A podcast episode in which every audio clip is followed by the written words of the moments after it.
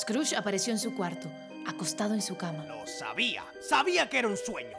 Las ventanas se abren con el viento y suenan las campanas del reloj.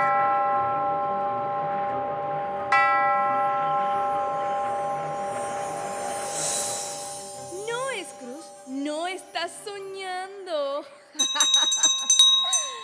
Soy el espíritu de la Navidad presente y tenemos mucho que ver. Scrooge toma el brazo del espíritu y aparecen en una calle con mucha gente y llena de nieve.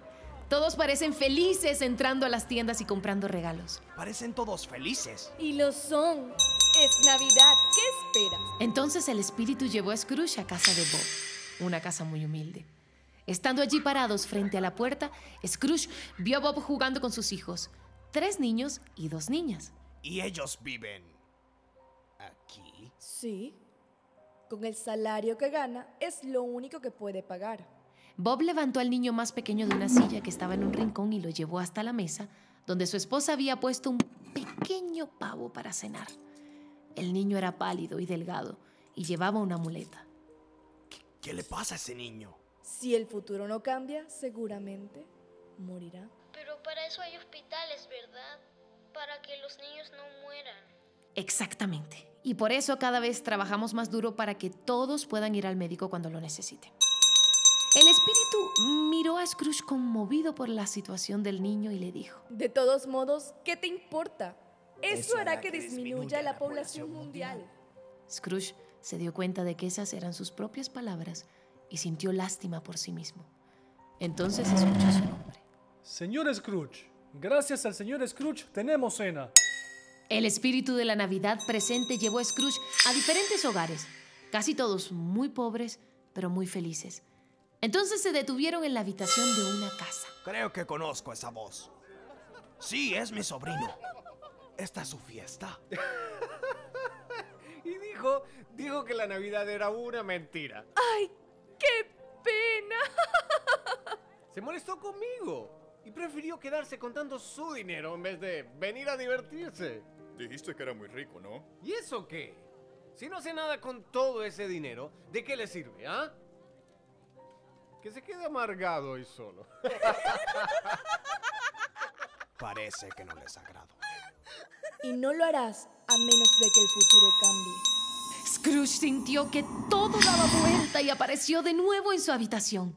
Al incorporarse vio al tercer espíritu flotando en su habitación. Era un espíritu muy oscuro. No se le veía el rostro y usaba una capa larga con capucha. Ya fui al pasado, al presente. ¿Acaso tú me llevarás al futuro? ¿Acaso me ayudarás a cambiarlo? El espíritu no respondió, solo se dirigió hacia la puerta. Scrooge lo siguió hacia la calle frente a su oficina. Tres personas estaban parados enfrente, hablando y moviendo la cabeza. Pobre viejo. Dicen que está muy enfermo. ¿Quién lo cuida? Nadie. Siempre quiso vivir solo. Tampoco tiene amigos ni nadie que se preocupe por él. El espíritu empezó a avanzar y Scrooge lo siguió por la calle. Luego llegaron a una pequeña casa. Ya yo he estado aquí. ¿Esta es la casa de Bob? El espíritu condujo a Scrooge hacia el dormitorio.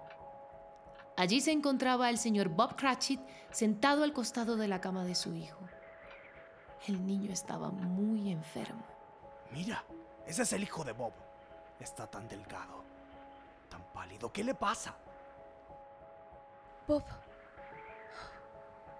¿qué vamos a hacer? Ya me dijiste que el señor Scrooge no nos va a ayudar. No, yo, yo puedo ayudarlos. Yo quiero ayudarlos. Dime cómo lo hago. Por favor. Scrooge toca el brazo del espíritu y aparecen en un cementerio muy frío y oscuro. ¿Por qué me traes hasta acá? El espíritu señaló una tumba que estaba a lo lejos. Antes de ir ahí, dime que esto es solo un futuro posible. Esto puede cambiar, ¿cierto? El espíritu no responde y Scrooge se acerca lentamente hasta la lápida. Remueve la nieve que está por encima y lee Ebenezer Scrooge. Scrooge cae a rodillas sobre la tumba y el piso se abre. Comienza a caer por un agujero negro muy velozmente y cuando está a punto de llegar al fin, se despierta de un salto en su habitación. ¡No!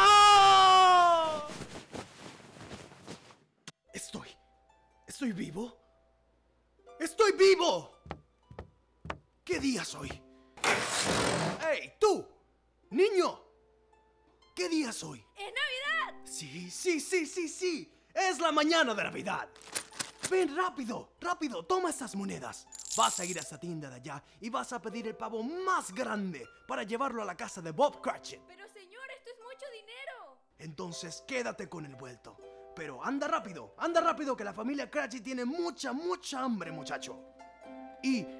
¡Y feliz Navidad! El señor Scrooge se puso su mejor traje y se fue camino a casa de su sobrino. Por el camino saludó a todos. ¡Hey! ¿Cómo están? ¡Feliz Navidad! Cantó villancicos y le compró dulces a unos niños en la plaza. Scrooge se sentía inmensamente feliz. Al llegar a casa de su sobrino, todos sorprendidos lo recibieron con mucha alegría.